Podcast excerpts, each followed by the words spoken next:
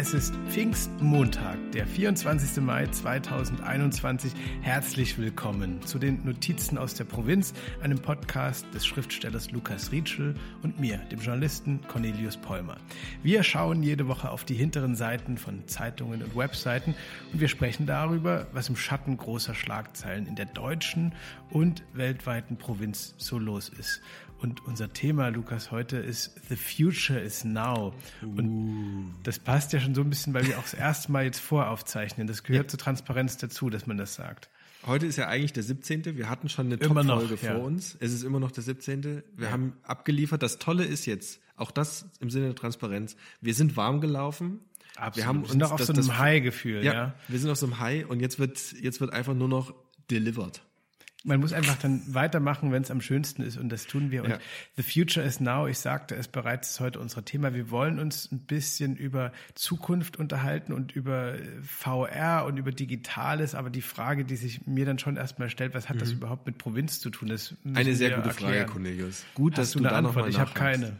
Ja, ich habe eine, weil ich, ich muss auch sagen, ich habe das Thema so ein bisschen versucht reinzudrängen, weil mir das wichtig ist, ähm, diesen Provinzbegriff oder dieses vermeintlich abseitige, periphere äh, ein bisschen auch äh, umzudefinieren oder überhaupt zu erweitern. Also dass man das nicht nur als so was örtliches sieht und die Gemeinden und kleinen Städte, wie wir das ja bislang gemacht haben, sondern ich finde, das wird bei meinem Thema nochmal deutlicher, das Thema Digitales und dieser digitale Raum, den ich dann skizzieren möchte, das ist für mich genauso weit weg wie so ein kleines Dorf in der Mongolei oder so. Yeah. Das ist für mich genauso am Rand mitunter. Ähm, und das möchte ich ein bisschen beleuchten ähm, und deswegen war mir das ein Anliegen heute. Und danke, Cornelius, dass du klar, da ich, mitmachst. Ich heute. bin da offen. Ich bin da offen. Ich will da mit gutem Beispiel auch für dich vorangehen. Lukas, du bist ja da manchmal ein bisschen engstirniger, das kann man an der Stelle auch mal sagen. Aber heute und progressiv. Heute progressiv für mindestens mal 25 Minuten und mir ist das Thema auch deswegen ganz recht, weil ich äh, ganz fantastische Erfahrungen äh, mhm. vor kurzem gemacht habe. Und die haben mich auch vor die Frage geführt am Ende, ob es so etwas wie Peripherie im digitalen, im virtuellen Raum überhaupt noch gibt oder ob wir mhm. nicht alle noch viel näher zusammenrücken. Es ist Folgendes passiert. Mir hat vor einer Weile, als ich mit einem sehr guten Freund telefonierte, hat er mir erzählt, er hätte sich jetzt so eine VR-Brille geholt. Mhm. Ich sage den Namen auch deswegen nicht, weil das Gerät offenbar in Deutschland noch nicht zugelassen ist und er hat sich das ah. irgendwie aus dem Ausland beschafft.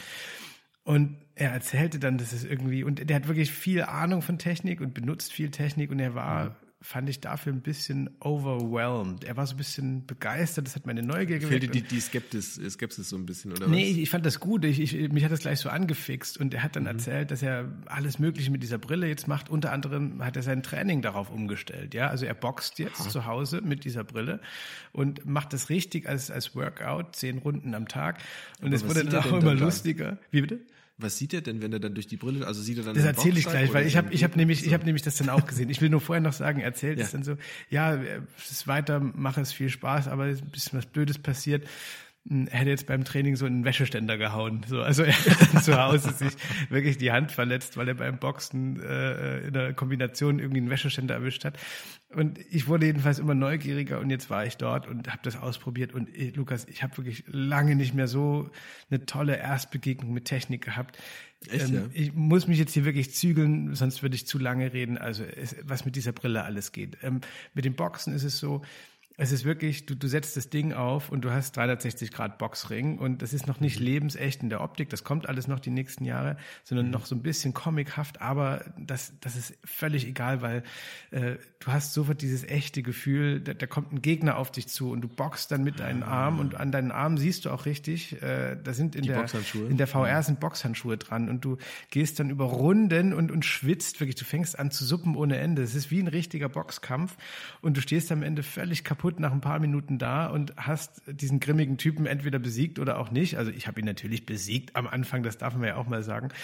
Und dann habe ich gedacht, das war's jetzt irgendwie, aber dann ging es erst ja. richtig los. Also diese Brille ist gekoppelt. Smackdown mit, mit, mit äh, Netflix und du kannst äh, mit der Brille dann in so einem Chalet sitzen. Also du kannst dir auch andere Umgebungen aussuchen, aber du sitzt dann in so einer millionenteuren Alpenvilla und hast eine große Leinwand äh, und auf der läuft dann das, was du bei Netflix gucken willst. Also du kannst einen schönen Kinoabend Ach, haben, kannst nein zukünftig auch, und jetzt sind wir schon wieder in der Provinz, ich muss mir heute den Mund fusselig reden, äh, Kinoabend mit Freunden machen. Ja, überall da in der Provinz, wo das Kino geschlossen worden ist, zukünftig scheißegal, Brille auf 5G und dann triffst du dich virtuell mit deinen Freunden. Das heißt, ihr geht du zusammen ins Kino, obwohl ihr alle woanders seid. Ja, genau, da, da, da würde ich dann gleich mal anknüpfen. Aber das heißt, du, du, du bist dann in dieser Parallelwelt, du führst ein anderes Leben, eben in so einer teuren Sichtbeton-Villa und guckst dann dort über einen Beamer deine, de, deine Netflix-Serie, die du eigentlich zu Hause gucken würdest. Aber ich meine, Ja, in so einer ist ein macht das ja keinen. Spaß. und ne? Ja, Sichtbeton eben nicht. Es sind große bodentiefe Fenster und du schaust auf die Bergwelt. Und Ja, ich weiß gar nicht, ob es eine andere Realität ist oder ob es eine Subrealität deiner Realität ist. Das ist am Ende Aber vielleicht knüpft die auch egal. an diesen Boxkampf an? Also ist, ist man dann dort, weil man Nee, erfolgreich das sind unterschiedliche? Anwendungen. Aber es ist eine, so, eine ich interessante dachte- ich dachte, Verknüpfung. das- das, wäre nochmal Genau. darstellbar. Ja, ja. Oder Nein, wenn du also dann man- verlierst, dass du dann irgendwie wieder zu Hause in deiner Ranzbude und Ja. dann da irgendwie noch die Katze füttern und gleich ist Oder ins Gulag irgendwie, ja, das, das kann alles passieren. Das ist natürlich eine interessante Idee, das zu verknüpfen, aber ähm, es sind momentan natürlich alles separate Anwendungen und Mhm. was neben dem Spielen, neben den Filme schauen, also natürlich wird das vor allem ein Gaming-Ding irgendwie sein, daher kommt ja auch hauptsächlich die Technik, aber du kannst inzwischen auch dein Homeoffice darauf gestalten. Du kannst, Ja, ja. wenn du in Ja, der ja. Großstadt dir nur eine Mini-Wohnung leisten kannst, setzt du die Brille auf und du hast auf einmal Ja. einen riesen Desktop mit drei, drei Fenstern. Und um jetzt wirklich noch endgültig provinziell zu werden, ein weiteres wichtiges Anwendungsfeld dieser Brille ist jetzt auch, dass du Wohnungsbesichtigungen wirst darüber machen können in Orten, an denen du okay. gerade nicht bist, dass du auch dir Reiseziele angucken kannst, an denen du gerade nicht bist. Also wir müssen da- einfach nie wieder vor die Tür. Ich muss meine, meine ekelhaften Freunde nicht mehr treffen. Ich muss mit denen eigentlich auch kein Fußball mehr spielen. Ich, ich muss Das nicht ist mehr jetzt einkaufen. wieder diese kulturpessimistische Herangehensweise. Es überrascht mich nicht, dass das dein erster Gedanke ist. Du kannst ja aber auch sagen, es gibt Leute, die sagen, naja, eigentlich habe ich keine Lust, im Schwarzwald zu fahren, dort ist es bestimmt doof. Und dann können die aber äh, auf ihrer VR-Brille mal ein bisschen gucken, wie ist es denn dort und lassen Mhm. sich dann vielleicht so auch motivieren, doch mal in ein Gebiet zu fahren, in das sie eigentlich gar nicht vorhatten zu fahren. Und ich habe zum Beispiel auch gesehen, dass äh, einige Städte und Kommunen arbeiten bereits damit. Ich meine, das, äh, das habe ich bei dem Podcast Digitale Provinz äh, gesehen, dass die Stadt Soest auch damit arbeitet und die wollen zum Beispiel in ihrer App äh, so Gebäude auch einbauen, touristische Highlights, historische Gebäude, die aus dem Stadtbild bereits verschwunden sind, die es aber als 3D-Modell wieder gibt und dann kannst du sie über VR wieder erlebbar machen und da steckt, wie Ich man so sagt, schon- eine Menge Musik drin.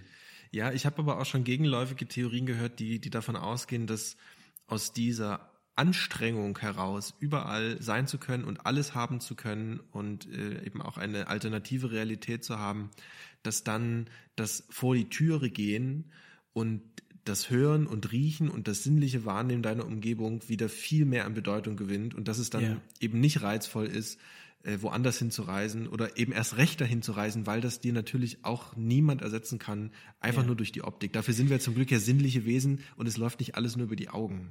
Total. Aber da haben natürlich diese auch Brillen andere wird es auch irgendwann natürlich noch mit, mit, die werden auch noch mit Ich wollte gerade sagen, das kommt natürlich, wird- da geht es um, alles, um aber- Duft und Haptik und klar, na klar. Aber ich sehe es wirklich eher als Erweiterung. Und ähm, ich meine, wir haben dort äh, bei dem Freund im Wohnzimmer gestanden äh, und abwechselnd geboxt irgendwie und man unterhält sich ja auch wieder. Ich finde, es ist so ein, es ist eine Bereicherung und es ist, Mhm.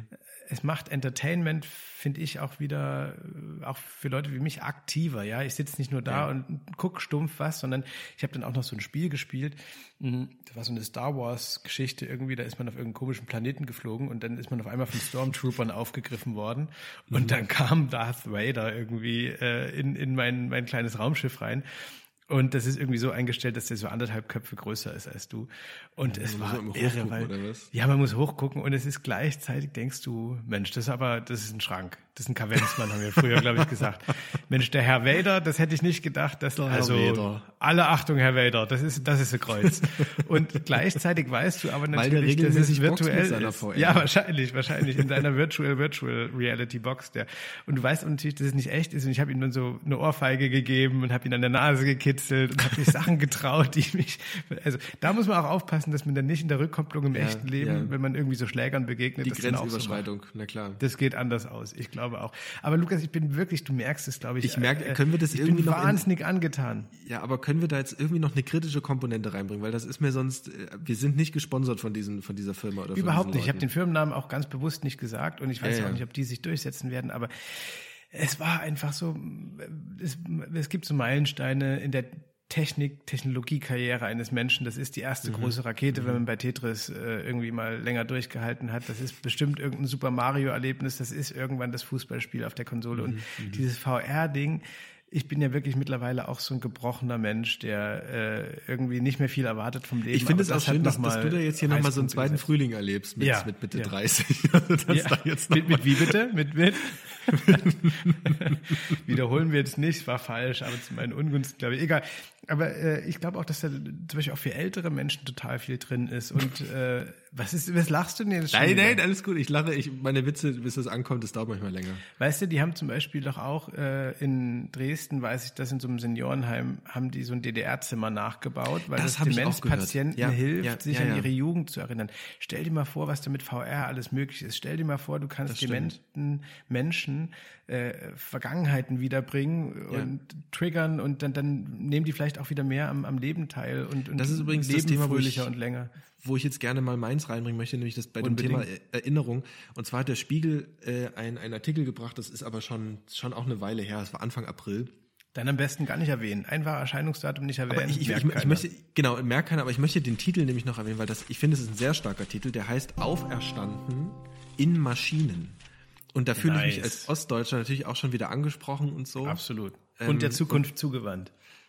Das ist ja der, der Subtext so ein bisschen. Und es geht darum, dass, ähm, dass daran gearbeitet wird, sozusagen ein, ein Para, eine parallele Welt erstehen zu lassen, in der unsere Vorfahren leben. Das heißt, ähm, du kannst dich, nachdem jemand verstorben ist, hinsetzen mit diesen, mit diesen Wissenschaftlern da und kannst eine Person kreieren lassen, eine Virtual Reality, KI, was auch immer, die dann so aussieht wie die Person, die verstorben ist und kannst der natürlich die Informationen geben, die sie braucht und den Charakter und so weiter, so dass es möglich ist, das ist das Textbeispiel, mit dem das losgeht, dass eine Familie, die ihre sechsjährige Tochter verloren hat, in diesem virtuellen Raum mit ihrer Tochter wieder interagieren kann. Krass. Die können sich mit der unterhalten, die können mit der lachen, die redet wie sie, die wurde yeah. also komplett gestaltet nach diesem Vorbild.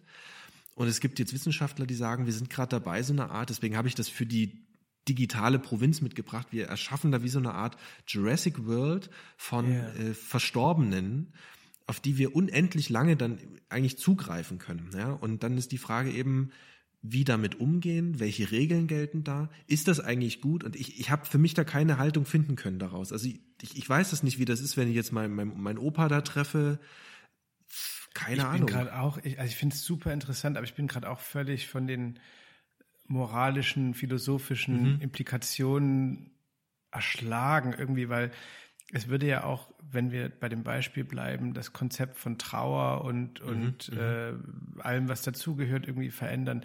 Es würde, um das mal noch zu erweitern, also auch datenschutzrechtlich, das ist wieder sehr deutsch gedacht, aber was ist denn zum Beispiel, wenn jemand einen, ehemaligen Partner oder eine ehemalige Partnerin, der oder die gar nicht gestorben sind, sondern einfach aus tiefstem Herzschmerz ah, da irgendwie äh, ja, sich baut ja. und und eine dann irgendwie eine, eine, Illusion lebt, dass er oder sie weiter Teil des eigenen Lebens ist und das ist ja auch ja. Übergriffigkeit dann so, ne? Total. Ich, ich finde und ich, ich frage mich dann, also was ist noch Heilung und was ist dann eigentlich schon wieder yeah. das, das, das Gefängnis, das man sich selber aufbaut? Also mhm. ich kann mir vorstellen, dass es toll ist, auf eine Art mit dieser verstorbenen Tochter natürlich zu interagieren, die mhm. wieder zu sehen. Ich mhm. meine, die ist bei einem Unfall ums Leben gekommen und so und einfach mit der reden zu können, als wäre sie da aber sie ist halt nicht da. Und verstehst du das irgendwann? Oder willst du lieber dann ja. dort leben, wo deine Tochter jetzt ist? Ja, ist das ja. dann diese, diese, diese Welt, verödet dann deine reale Umgebung? Das, ich, ich finde das super spannend. Und äh, ich, keine ich Ahnung, wo Ich weiß gar nicht, wie wir da mitkommen sollen, weil es geht auch alles so irre schnell mit, mit mhm. VR und KI. Ich weiß noch, ich habe vor vielen Jahren mal ein Porträt über den, äh, so nannte man ihn, Fernsehpfarrer Jürgen Fliege geschrieben. Mhm. Und ich war bei ihm und äh, ähm, er, er, ist am Gartentor ausgerutscht und hingefallen, was natürlich gleich eine super Szene war. Und ich wusste sofort, es wird ein interessanter Text, eine interessante Begegnung. Und ein großer Kritikpunkt an Jürgen Fliege war damals auch, dass er mit allem möglichen Aufmerksamkeit und Geld heischt. Und eines, was er mhm. gemacht hat, war, auf seiner Webseite konntest du, ich glaube, das war kostenlos im Gegensatz zu allem anderen, so, so Teekerzen oder so Lichter anzünden in Gedenken an, ah, an Tote. Okay. So, ne? Und das war so ein bisschen mhm. ruckelig animiert. Und wenn ich mir überlege, das ist dann noch nicht so lange her, und wenn ich das mal gegenschneide, gegen das, was du jetzt gerade erzählst, das hat ja auch ein, ein Tempo in der Entwicklung, Wahnsinn, wo Wahnsinn, man als, als, als, als Geist, finde ich, gar nicht daherkommt. Und das nächste ist ja, du bist ja verantwortlich dafür, wie diese, diese KI auch mit dir interagiert und so weiter. Also du musst dir vorstellen, die, diese Eltern setzen sich dann hin mit so einem Techniker und so weiter, speisen Ja. den mit Fotos, mit Informationen, mit Daten. Das heißt, so die, dieses Kind, was da entsteht, das ist natürlich auch nicht real, logisch, weil es, weil es abgebildet ist, aber du kannst ja entscheiden, wie ist es am Ende? Ist es genauso aufmüpfig, wie es zu Lebzeiten war? So unangenehm, so nervig? Oder machst du es halt jetzt nur liebevoll, weil vielleicht auch daran die Erinnerung schon verklärt ist? Das heißt, das Abbild, das da entsteht, ist natürlich auch gar kein, schon aus der Erinnerung heraus kein reales Abbild. Und was ist das dann für ein Mensch? Und was ist das eigentlich dann für eine Erinnerung, die du aufbaust und bewahren möchtest? Also die, die auch am Ende eben überlebt. Ähm, wahrscheinlich für immer. Also ich meine, das ist dann als Und Datensatz. also wenn, wenn du dir mal überlegst, wie teilweise Menschen ihre äh, mit ihren Tieren umgehen und äh, was sie denen alles reindichten und so, muss man sich ja vielleicht sogar auch ein bisschen Sorgen machen, was dann äh, auf diesem KI-Feld so, so passiert, ne? Würdest du das, also könntest du dir das für dich vorstellen, wenn in, in hoffentlich vielen, vielen, vielen Jahrzehnten du irgendwann mal physisch äh, von dieser Welt gehst, findest du das eine interessante Vorstellung, dass von dir irgendwas ein virtuelles Abbild irgendwie so weiterlebt und interagiert? Ne, die, die Frage ist ja, also da- das finde ich ja dann auch schon, weil wir bewegen uns in der Erinnerungskultur ja schon in diese Richtung. Also wir wissen, es gibt kaum noch Überlebende, die über den Holocaust äh, erzählen können, berichten Ja. können und gehen da ja auch sehr viel in so in so Video-Interviews, wo man dann sich quasi im Museum mit diesen Leuten unterhalten kann. Diese Fragen wurden vorher aufgenommen. Das ist so ein Fragenkatalog, da hat man dann die Wahl, was will man beantwortet haben. Ne? Aber wenn wir das weiterführen, sind natürlich, wenn wir das in so eine KI überf- überführen, ist das ja auch Zeitgeschichte, die damit konserviert wird, die auch Moment, anders aber, weitergegeben aber der, Unter, wird. der Unterschied, und das ist mir jetzt wichtig, also ähm, ich habe kein Problem mit der Vorstellung zu sagen, äh, keine Ahnung, ich war ein, zwei Mal irgendwie im Regionalfernsehen, ich weiß, was ich dort gesagt habe, und es gibt irgendwie Mitschnitte davon, die auch nach meinem Tod Mhm. wird niemanden interessieren, aber irgendwo abrufbar sind. So, das finde ich irgendwie keine komische Vorstellung. Was ich komisch finde, ist, dass einen und so hast du es ja beschrieben, dass auch ich als, als äh, Abziehbild, als Projektion irgendwie weiterlebe Mhm. mit Handlungen, die dann wieder originär sind, mit Aussagen, die originär Das, sind. genau, ja, das stimmt. Das, das, ist, das ist etwas, ja, was ich sehr, sehr ja, spooky stimmt, finde, weil stimmt, dann hätte stimmt. ich irgendwie so das Gefühl, Du bist ja nicht, nur eine ich bin gestorben, sondern ja, ich bin, ich bin so von meinem Leben weggenommen worden und mein Leben gibt es zwar weiterhin, aber du kleiner Pisser machst nicht mehr mit. So, geh mal Mhm. Das, weg. ja, das ist ja die Frage, ne? Also ähm, arbeitest du dann nur aus deinen, in Anführungsstrichen, Erinnerungen heraus und aus deinem Zeitkontext heraus? Ne? Also rufst du selber als KI dann diese Erinnerungen ab, die dich geprägt haben, die deine Zeit geprägt haben und wodurch, das meine ich eben dann auch, Vergangenheit erfahrbar wird durch dich, ne? weil du eben in dieser Zeit gelebt hast? Oder ist das völlig von der Zeit entkoppelte Figur, die, die im Hier genauso leben könnte wie in der Vergangenheit, weil nichts an ihre Geschichte erinnert oder sowas, außer dass sie Naja. mal gelebt hat.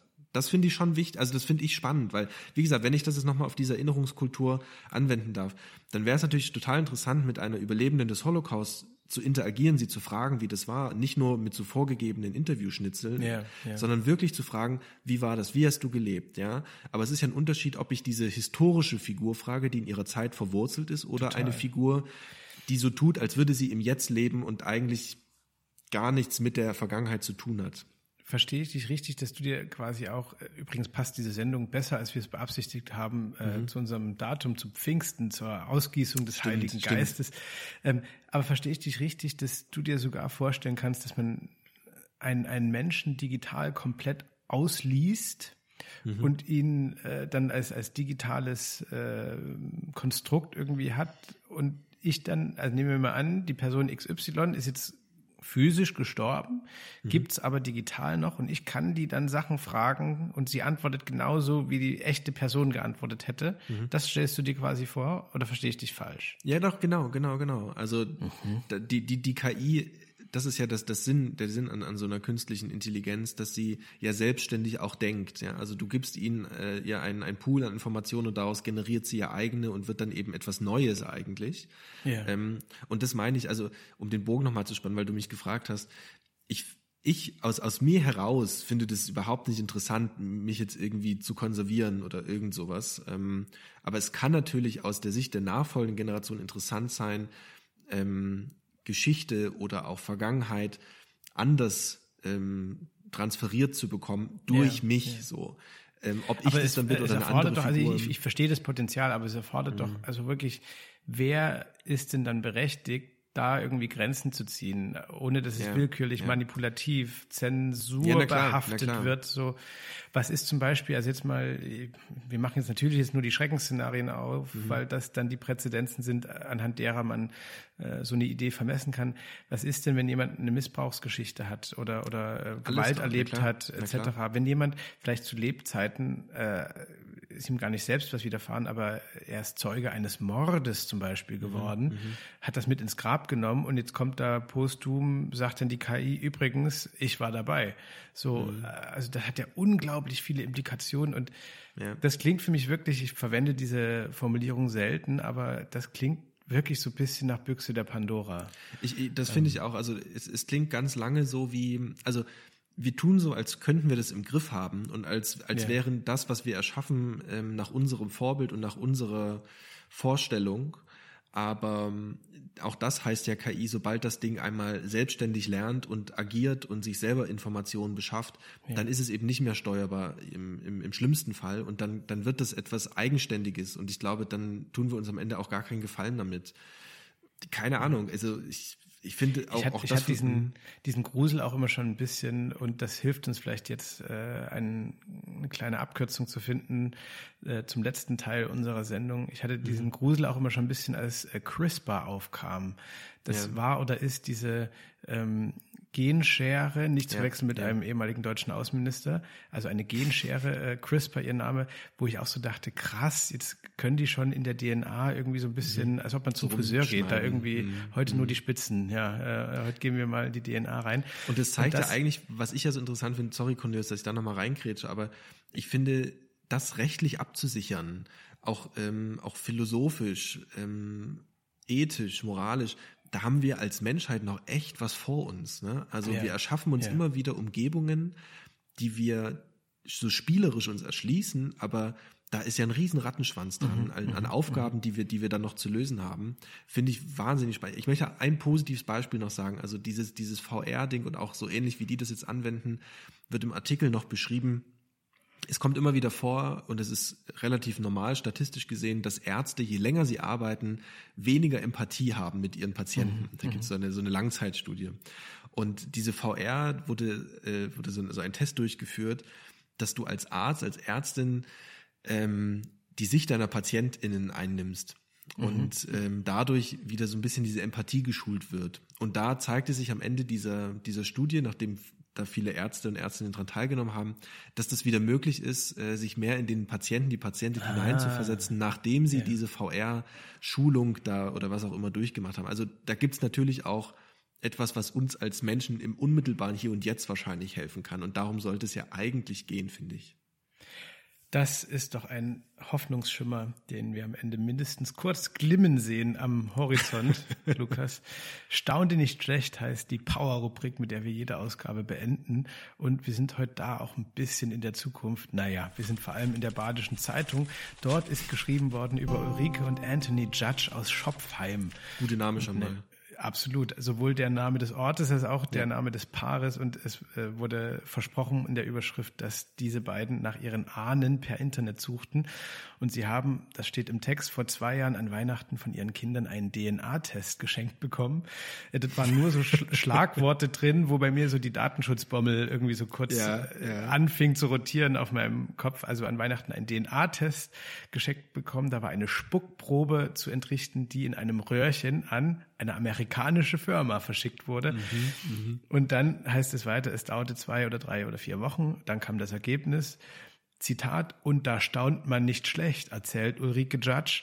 So liegen meine Wurzeln zu 65 Prozent in Deutschland und in den Vereinigten Staaten, zu 35 Prozent in England und Skandinavien. Bei ihrem Mann war es ein bisschen anders und ich habe mich, also mich reizt das null. Ähm, so ein, so ein DNA-Ding zu machen und äh, die, diese Frage, wo komme ich her? Man muss ja immer aufpassen, wenn man dann, dass man nicht ja. klingt wie ein Buchtitel von Joachim Gauck, so wer wir waren, wer wir sind und äh, ne, Blick zurück nach vorn und, und wie das dann immer so heißt. Aber ich will von dir wissen, Lukas, wenn, wenn du die Möglichkeit hättest, per DNA-Test ja. irgendwie herauszufinden, du kommst zu 13 Prozent aus Krimitschau und zu 20 Prozent irgendwie aus Bangladesch. Ja, 2 Prozent bin ich Eichhörnchen oder sowas. Das ja, interessiert dich das oder ist dir das auch nee. ein bisschen Schnuppe? Nee, es ist mir wirklich Schnuppe. Vor allem, äh, ich, was, was habe ich denn davon, wenn der Test mir sagt, ich komme zu fünf Prozent aus Skandinavien? Das verstehe ich da, eben auch nicht. Da habe ich ja auch nichts gewonnen. Also okay, auch Skandinavien ist dann, das ist, ist ein großes Gebiet, da weiß ich immer noch nicht, also der Mehrwert erschließt sich mir nicht. Also ja. heißt es dann, ich, ich, ich bin anfällig für eher kaltes Wetter oder ich mag Bäume lieber als die Wüste oder den Sand oder ich, also was, was, was soll mir das sagen? Das ich, sind ja auch so Projektionsflächen, so die entstehen. unangenehme Smalltalk-Situationen vor mir, ja, wo dann Ulrike klar, Judge klar. auf einer Party, auf der ich warum auch immer bin, dann so sagt, naja, ich komme zu 13 Prozent aus Skandinavien und dann gucken wir uns oh, an, toll. wie Elche irgendwie und ich weiß natürlich nicht, was ich sie deswegen fragen soll jetzt. Also das heißt, du würdest diesen Test machen kann. Du würdest diesen Test natürlich auch nicht machen, ne?